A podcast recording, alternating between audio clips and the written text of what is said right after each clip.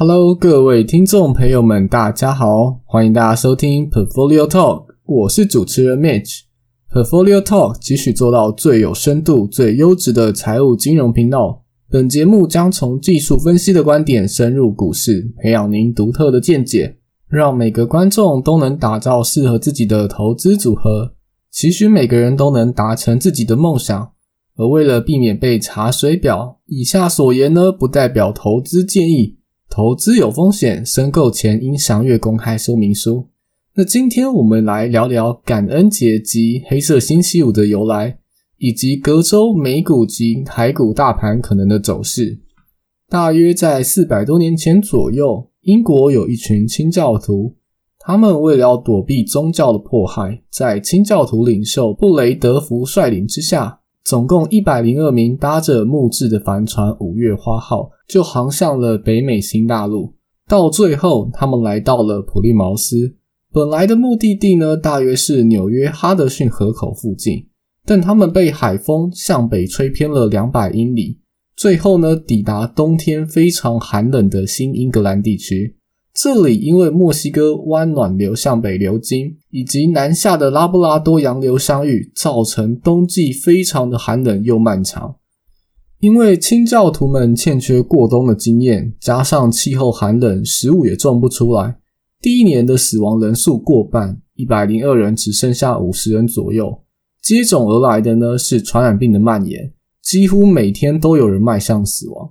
而第二年春天，由于印第安人的大力帮助，教导他们使用干燥的鱼做肥料，如何在沙土中种出玉米，还教他们狩猎、捕鱼、养火鸡及耕种技术。就在那年的秋天，他们经历了第一次的大丰收。清教徒呢，为了感谢印第安人的帮助，同时也感谢上帝带领他们脱离苦难，便举行了三天三夜的盛大庆典。邀请印第安人一起享受庆典，一同享用火鸡与自产的玉米，这就是我们熟悉感恩节的由来。而黑色星期五则是感恩节后开业的第一天，也就是十一月第四个星期五。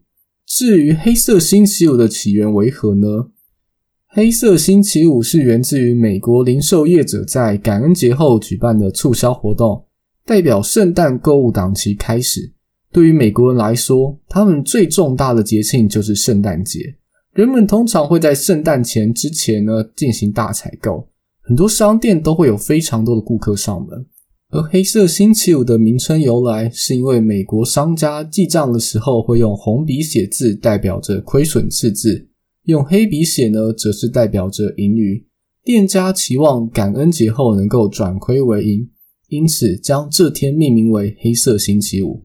黑色星期五这一天一般都会是一个很大的采购狂潮，销售额呢是一年中第二或者是第三高的一天。而通常一年中销售额最高是圣诞节的前夜或者是之前的一个星期六。既然听众们已经明白感恩节及黑色星期五的重要性，Mitch 就来讲讲自两千年到二零二零年感恩节隔周的大盘表现。以美股的 S M P Five Hundred 来说。在礼拜二、礼拜三以及礼拜五中有较高的几率大盘会成长，几率分别是礼拜二六十二 percent、礼拜三七十一 percent、礼拜五六十七 percent，而在礼拜一和礼拜四则有较大的几率下跌，几率分别是礼拜一六十七 percent、礼拜四五十七 percent 的几率下跌。而如果我们将历史资料锁定在近六年的大盘表现。礼拜一在六年里面呢，有五年是呈现下跌的状态，而礼拜二和礼拜五则有五年会是往上成长，其他天呢则没有明显的变化。结合一开始的结论来看，因此 Mitch 认为可以在下周一、二和礼拜五的时候对美股进行一些短线操作。而虽然说台股及美股在统计上具有高度相关性，然而在感恩节后的一周却不能明显判读出来。而在近二十年来中，感恩节隔周台股的表现来说，星期有八十一 percent，星期四有六十七 percent，星期五有六十二 percent 的几率会上涨。礼拜一的涨幅最大，达到千分之六点五。星期二和星期三则几率各半。但如果我们将时间拉到近六年来看，则星期一和星期四的成长几率都只有五十 percent，星期五呢则是六十七 percent。看来感恩节及黑色星期五对于台湾来说好像没有一个显著的影响。好啦，今天的内容呢也差不多到这里了。如果你觉得节目内容还不错的话呢，也请分享给你的朋友，并且追踪我们的 Facebook 及 IG 啦。每周呢都会分享一些国外的财经新闻给听众们。如果有任何想说，也可以留言给我们，Mitch 呢也会从中挑选一些问题来回答。最后，请记得每两周礼拜天晚上八点要准时收听 Portfolio Talk 哦。我是主持人 Mitch，那我们下期节目再见喽，拜拜。